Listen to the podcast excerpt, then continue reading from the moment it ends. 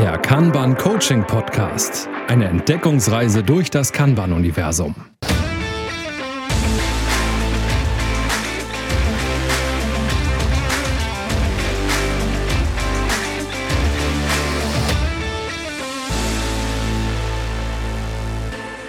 Moin Moin und herzlich willkommen zur neuen Folge des Kanban Coaching Podcasts.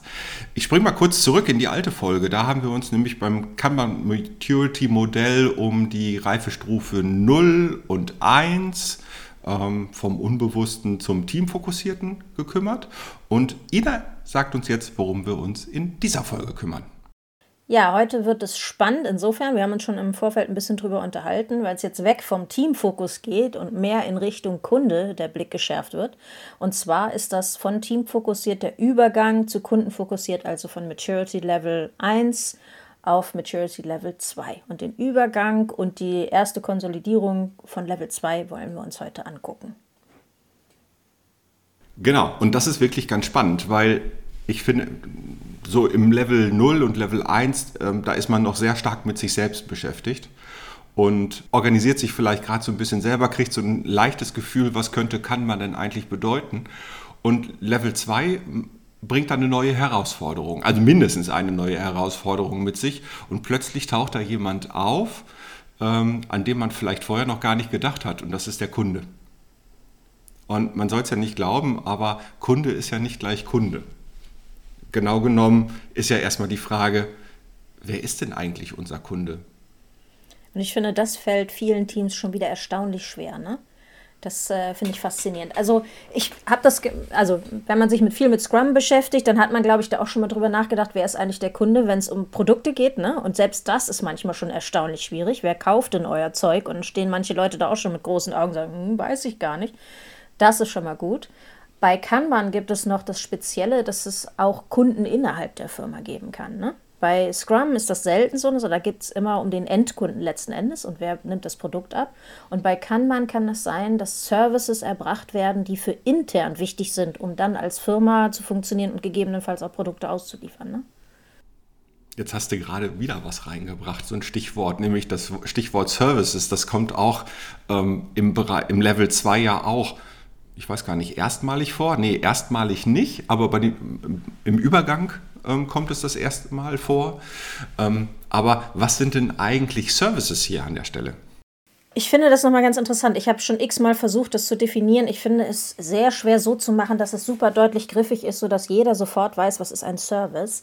Ich habe aber vorhin nochmal nachgeguckt hier, das äh, Buch von Andy Carmichael, da steht ein Satz drin, den fand ich ganz gut. Eine Dienstleistung bzw. Service hat einen Kunden, der die Arbeit anfordert oder dessen Bedürfnisse identifiziert werden und der die Lieferung der fertigen Arbeit akzeptiert oder bestätigt. Ist so ein bisschen sperrig, aber letzten Endes geht es darum, ich finde, Dienstleistung macht es sehr prägnant. Ne? Ein Team erbringt eine Dienstleistung für wen anders und der sagt dann hinterher, ja, funktioniert oder nein, tut es nicht, ihr müsst noch was anderes anfassen, so ungefähr. Ne? Und äh, das finde ich relativ gut. Ich glaube, da haben die meisten zumindest hoffentlich eine grobe Vorstellung, was damit gemeint sein könnte. Ja, am Ende ist es eine Tätigkeit mit einem Endergebnis oder mehrere Tätigkeiten, die zusammengefasst werden in einen Workflow, um hinterher ein Ergebnis an den Kunden, Schrägstrich Endabnehmer dieses Services ähm, auszuliefern. Ich glaube, so kann man das ganz gut auch nochmal wiederbringen. Und äh, ich habe neulich ähm, eine Session gesehen, ähm, da wurde auch davon gesprochen, dass auch ein Projekt ein Service sein kann. Und das finde ich eine ganz spannende ähm, Diskussion, äh, oder fand ich eine ganz spannende Diskussion, denn am Ende sagt, äh, leistet so ein Projekt oder liefert so ein Projekt dann auch ein Ergebnis an irgendeinen Kunden, nämlich Stakeholder im Zweifelsfall, Auftraggeber. Ähm, das kann man auch als Service an der Stelle durchaus ähm, definieren. Das finde ich auch. Also ich finde das äh, eine spannende Definition. ich fand hier nochmal den Hinweis ganz gut, das wird sich gleich nochmal vielleicht äh, ganz gut zusammenfügen, dass es äh, die Dienstleistung sowohl als ein Gegenstand selbst gesehen werden kann, als auch der Informationsgehalt als der, der Wert gezeigt werden kann, den man da erzeugt, also Software im weitesten Sinne. Und ich kenne viele Firmen, bei denen Projekte Einführung von neuer Software ist. Ne? Und da liegt die Dienstleistung ganz oft in zweierlei Ebenen. Einmal die technische Installation in der Firma mit den Schnittstellen, die es braucht und wieder überall anstöpseln, dass die Daten in die richtige Richtung fließen. Und gleichzeitig ist auch der Service quasi mit allen Stakeholdern zu sprechen und die ganzen Requirements einzusammeln und das Produkt so zu gestalten, dass es hinterher wieder den Wert schafft, den das alte vielleicht nicht mehr gebracht hat oder so. Ne? Also das ist noch, noch eine zweite Ebene, finde ich, der Dienstleistung dort. Wir sind nur auf einer anderen Flughöhe, das muss man so ein bisschen unterscheiden. Ne? Die Teamarbeit einerseits und die Projektarbeit ist sozusagen ganz oft dann so auf einem höheren Level der Informationsgehalt interessanter als das konkrete. Äh, der Typ A hat äh, die Software B dann äh, dort in puncto C umgeschaltet oder wie auch immer. Ne? Also das interessiert dort dabei die wenigsten, sondern eher, wann ist was fertig, welche Meilensteine gibt es oder wie auch immer. Ne? Und da finde ich es ganz spannend, wenn wir jetzt Richtung Level 2, also kundenfokussiertes Arbeiten ähm, gehen. Da, wenn, wenn wir ähm, im Bereich ähm, Level 1 sind, da, wie gesagt, ist noch alles teamfokussiert. Wir haben irgendwie eine limitierte Arbeit ähm, im Team. Das heißt, wir wissen, okay, dieses Team, für gewöhnlich ist es an der Stelle auch ein eine Organisationseinheit, die als Team arbeitet und wo da Arbeit limitiert wird. Und das verändert sich zwischen Level 1 und Level 2. Ich finde, das Bewusstsein verändert sich. Ne? Die Arbeit ist ja, ja. erstmal noch quasi genauso, wie sie war, aber das Bewusstsein und der Blick darauf so ein bisschen wird anders. Ne? Ja, also das Bewusstsein verändert sich hoffentlich, ja. Und also hoffentlich machen die Leute es nicht einfach nur, weil äh, irgendjemand denen das sagt, ähm, aber der, der Servicegedanke wird einfach herausge, ähm, heraus, deutlich herausgehoben. Ne? Man sagt, okay, ich will auch ein gewünschtes Lieferdatum haben. Ähm, ich überprüfe da auch mal die Durchlaufzeit. Das heißt, ähm, ich fange hier mit, äh, mit Kanban-Metriken an und gucke, okay, habe ich da wirklich, ähm, was für Durchlaufzeiten habe ich denn? Wird vorhersehbarer dadurch. Ist ja auch das, was wir erreichen wollen mit Kanban. Und ich bestimme im Übergang von Level 1 auf Level 2 eben diese Services, die ich anbiete. Im Zweifelsfall, und das ist eine Erfahrung, die ich gemacht habe in den letzten Einführungen, identifiziere ich auch ganz viele Services, die ich bislang gemacht habe, aber die ich zukünftig eigentlich gar nicht mehr machen möchte. Also nicht wertstiftende Arbeit zum Beispiel. Aber wenn ich diese grundlegenden Services identifiziere, ähm, dann baue ich dafür für gewöhnlich auch den passenden Workflow auf. Das heißt, wie soll das eigentlich funktionieren? Und hier ist für mich wichtig, dass wir zwar im Level 1 noch relativ teamfokussiert sind, das heißt im Zweifelsfall habe ich so eine Silo-Bildung ähm, von, von Workflows, ja, also wir haben theoretisch den gleichen Service, aber die einzelnen Teams bauen sich ihre eigenen ähm, Services für diesen ähm, ja, oder ihren eigenen Workflow für diese ähm, Services auf.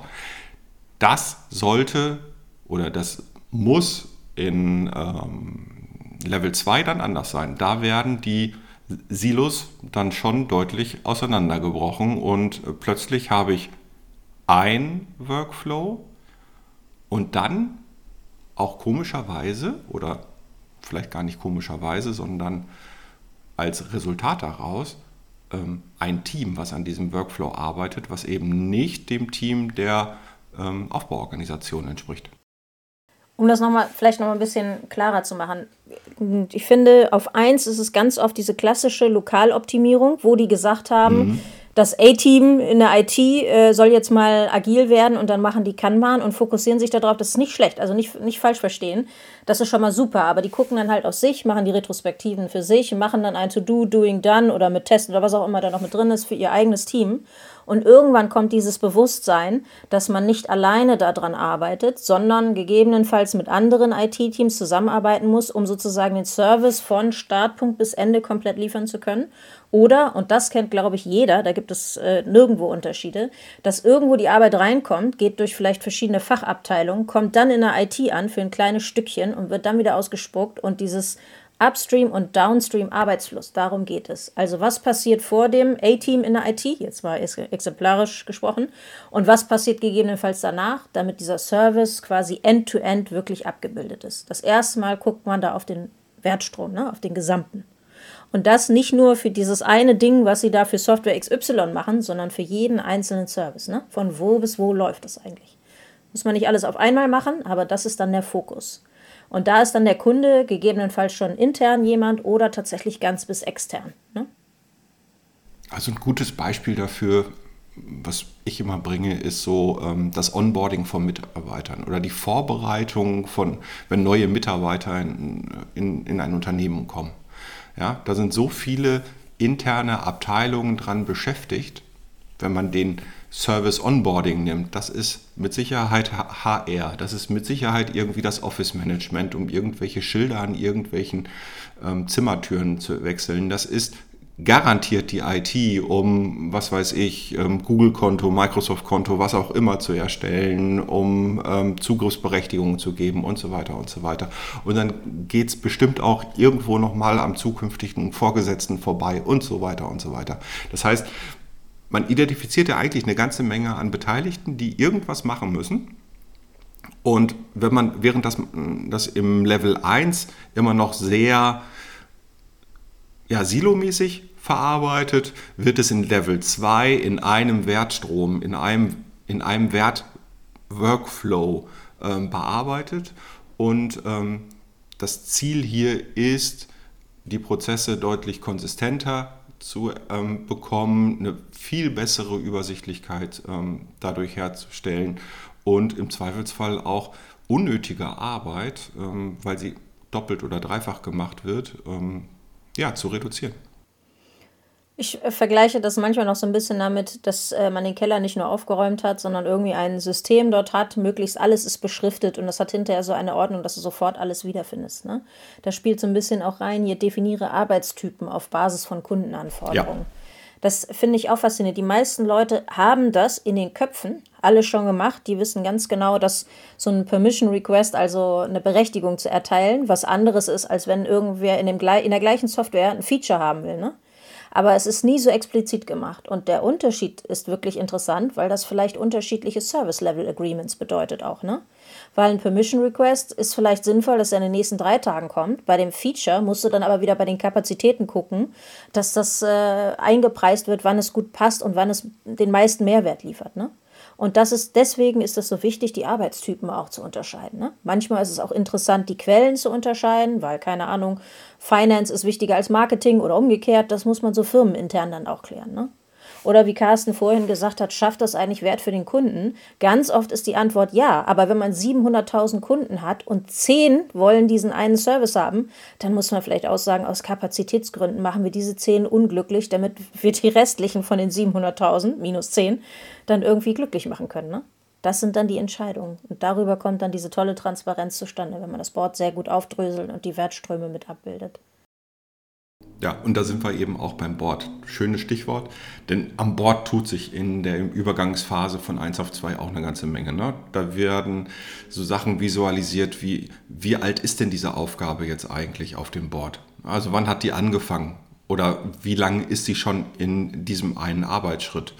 Hm, um zu sehen, haben wir hier wirklich Flow oder woran stockt es gerade? Ja, auch die Visualisierung von blockierten Aufgaben, ja, das Nacharbeiten, Fehlerdarstellung, das erfolgt dann alles sukzessive, ne, evolutionär, wie es bei Kanban immer so ist. Aber das sind Aufgaben auf dem Weg von Level 1 auf Level 2 zu sagen, okay, ähm, da werde ich klarer in dem, was an Arbeit wirklich da ist. Ich werde klarer an dem, wie die Arbeit wirklich läuft und kann so, also durch diese Transparenz, dann auch dafür sorgen, dass im Level 2, wenn ich da mal angekommen bin, dann auch tatsächlich der Flow gemanagt werden kann. Ja? Weil wir dürfen ja nicht vergessen, wir wollen im Kanban Flow managen und nicht die Leute. Ja? Die Leute, die einzelnen Personen haben wir sicherlich im, im Level 1 noch gemanagt. Allein schon dadurch, dass wir die VIP-Limits pro Person einsetzen, ist das irgendwie so ein bisschen was von People Management. Ähm, das ist aber spätestens ab Limitierung der Arbeit im Team, also im Level 1, dann schon weniger der Fall. Und wenn wir auf die VIP-Limitierung gucken für Level 2, da vergessen wir das Team, da vergessen wir auch die einzelnen Personen. Da werden VIPs eingeführt, über die haben wir bislang noch gar nicht gesprochen, nämlich das sogenannte Convip. So, jetzt kommt die Frage wieder, was ist Convip? Das ist eigentlich ganz einfach. Convip ist ein Work-in-Progress-Limit für den jeweiligen Service. Also die maximale Anzahl von gleichzeitig getaner Arbeit pro Service wird als Convip bezeichnet. Also ein VIP-Limit über mehrere Spalten hinweg. Ne? Das ist ja. dann nicht nur über In Progress oder so, sondern über alle Spalten, die aktiv diesen Service abbilden. Genau. Also genau, vielleicht innerhalb einer Swimlane. Also wenn, wenn ich ähm, das Board so gestalte, dass ich hier so eine Swimlane habe pro Service und weil meine Workflow-Schritte immer die gleichen sind, dann könnte das sein. Oder aber wenn ich für jeden Service einen eigenen Workflow habe, dann im Zweifelsfall in diesem jeweiligen Workflow der für den Service gedacht ist. Aber wichtig ist hier, dass ich halt in den Service reingucke und sage, nein, in meinem Service dürfen maximal drei Tickets gleichzeitig in Bearbeitung sein. Und drei ist dann das Work in Progress Limit, also das Convip. Ähm, und erst wenn eins von denen auf dann geht, darf ich mir ein neues aus der To-Do ähm, oder aus dem Backlog, je nachdem, wie man es gestaltet hat, ähm, wieder neu ziehen. So, und die Leute, die jetzt quasi einmal gedanklich das durchspielen in der Realität, denen dürfte jetzt aufgefallen sein, dass die wenigsten Teams, und da ist es egal, ob wir jetzt von der Fachseite sprechen oder von der IT, genau nur einen Service betreuen. Und wir reden auch nicht über zwei, sondern meistens sind das so zehn oder so. So kenne ich das zumindest. Dass es wirklich viele mhm. verschiedene Produkte sind, verschiedene Applikationen, die sie betreuen und da drin auch noch verschiedene Typen sozusagen. Arbeitstypen oder halt auch verschiedene Services. Und das ist ganz schön viel. Ne? Und genau, wenn man dann auf so ein Convip guckt, du hast ja gesagt pro Swimlane, dann muss man schon sehr genau gucken, ob das mit der Kapazität der einzelnen Teams zusammenstimmt. Ja. Ne? Weil man kann natürlich nicht nur auf Service 3 von seinen 10 gucken und macht dann ganz tollen Flow auf und rechnet sich ganz schön, wie dann die VIP-Limits vielleicht klug wären, um damit so mal zu starten, sondern du musst dann natürlich die Gesamtkapazität angucken. Ne? Wie viele Tickets schaffen die überhaupt? Wie viel ist dann sinnvoll auf Service 1, 2, 3 und so weiter zu, zu verteilen? Also auch über Kapazitäten zu sprechen. Ne? Und wenn wir jetzt nicht von ungeplanter Arbeit reden, dann kann man tatsächlich Kapazitäten reservieren und sagen, Service 3, 20 Prozent eurer Arbeitszeit, Service 2, 10 Prozent und so weiter. Ne? Und da muss man vielleicht die Leute, die jetzt auch weiter in der Realität mitdenken, sehr viel Zeit investieren, um sich Gedanken darüber zu machen. Und auch toll, wenn man schon Daten hat. Wie viele Tickets kommen denn im Schnitt rein? Wie viel schaffen wir denn? Macht das überhaupt Sinn, dass wir pro Monat 40 für Marketing und nur 10 für Finance machen? Sollte das nicht 50-50 sein oder umgekehrt? Und das sind viele Dinge, die dort auf einen zukommen, wo man sich plötzlich sehr explizit Gedanken machen muss. Und da ist aber auch der große Mehrwert. Wenn man das geschafft hat, hat man wirklich einen super Überblick über sein System und wirklich sehr viele Steuerungsmechanismen, was ja vielen Leuten fehlt in dieser agilen Welt sozusagen, dass man dann auch was sieht, wo man was anfassen kann, auch als Manager, um Entscheidungen zu treffen. Ne? Ich finde das super. Wenn man da hinkommt, hat man viel gewonnen. Ja, und, und eben der Wert, der dahinter steckt, ist wirklich dieses Kundenbewusstsein, dieses Handeln für den Kunden, Handeln, um Arbeitsplus herzustellen. Ähm, für die Führungskräfte, die handeln hier an der Stelle nur noch aus, aus Sicht von Leadership und nicht aus, ähm, okay, wir machen irgendwie People Management oder sonst irgendwie. Das ist ein reines Leadership-Thema dann. Ähm, und das ist ganz wichtig. Aber diesen Convip festzustellen und den mit diesen Teams auch zu harmonisieren, das ist eine schwierige Aufgabe. Mindestens schwierig, wenn sie nicht sogar sehr komplex ist. Und ähm, da äh, holt euch jemanden, der sich äh, ganz gut im vernetzten Denken auskennt. Ne? So ähm, dieses, was passiert dann und Simulation und so weiter, das hilft gut. Du sprichst aber Schönes an, weil hier steht ja auch die Rolle des Flow Managers. Ne? Das könnte so ja. eine Person sein, die dort gleichzeitig die Kenntnisse in Kanban hat und sowas mit betreuen kann. Und ich möchte auch noch mal sagen, es ist toll, jemanden sowas äh, intern zu haben, der sowas macht. Aber manchmal, besonders wenn man die Services so aufdröseln will, hilft total, wenn man sich jemanden extern holt, der mit den Sachen nichts zu tun hat, weil der das rein systematisch und prozessual anguckt und nicht emotional und nicht historisch und nichts. Der gibt euch dann ehrliches Feedback. Ne? Das tut vielleicht manchmal weh, aber dieser Blick, der hilft euch sehr, das aufzudröseln. Also wenn man da ist, holt euch externe Hilfe für eine Weile. Jemand, der von außen drauf guckt und sagt, ist das nicht so? Das habe ich immer noch nicht verstanden. Zeigt mir das mal. Ne? Das hilft. Unbedingt. unbedingt. Ähm, und wo wir den Flow Manager gerade nochmal angesprochen haben, der bezieht oder grundsätzlich Kanban ist ja ein sehr stark auf Fakten, auf Zahlen ausgerichtetes System. Sehen wir immer wieder, wenn wir über die WIP-Limits reden, wenn wir über ähm, auch andere Metriken reden. Hier der Hinweis auf unsere alte Folge zu den Metriken in Kanban. Hm, hier im Übergang von Level 1 auf Level 2 definieren wir erstmals wirklich auch Metriken, ähm, die wir nutzen wollen. Ne? Und wir definieren hier auch erstmals gewisse Regeln, wie in diesen Services, die wir bearbeiten oder für die wir Verantwortung tragen, ähm, oder wir arbeiten einfach nur mit. Ähm, da werden Regeln definiert für diese Services. Und ähm, im Level 2 dann, wenn ich dann wirklich im ähm, Level 2 angekommen bin, dann kann der Flow Manager zum Beispiel auf diese Metriken zugreifen und dann auch tatsächlich dafür sorgen, dass der Flow noch besser laufen wird. Ne? Ähm, also indem Blocker beispielsweise identifiziert werden können, indem Durchlaufzeit gemessen wird und geguckt wird, habe ich hier eine Durchlaufzeit, die konstant ist, oder habe ich hier eine sehr volatile Durchlaufzeit? Manchmal dauert es zwei Tage, manchmal dauert es zwei Wochen. Dann sprechen wir nicht von einem stabilen System und dann ist das ein Zeichen für einen Flow Manager, dass er hier ähm, eingreifen sollte. Ja, und, und das gleiche ist ähm, im Level 2 auch, dass, oder nee, im Übergang von Level 1 auf Level 2, dass wir sagen, okay, wir Visualisieren das Altern von Aufgaben, habe ich gerade schon mal kurz gesagt. Aber wenn ich feststelle, dass Aufgaben irgendwie wahnsinnig alt werden, ist das auch ein Zeichen dafür, dass sie nicht durchgängig bearbeitet werden, das heißt im Flow gestört sind. Und dann kann ich da auch als Flow Manager oder als, als Kanban-Coach entsprechende Maßnahmen treffen, ähm, damit diese, dieser, diese Blockierung, kann man hier schon sagen, ähm, aufgeweicht wird oder ähm, optimiert wird. Genau, ich bin da immer so ein bisschen äh, Agilist alter Schule, dass ich immer sage, schön und gut, Flow Manager ist natürlich dafür zuständig, da drauf zu gucken und solche Sachen irgendwie zu identifizieren, vielleicht auch.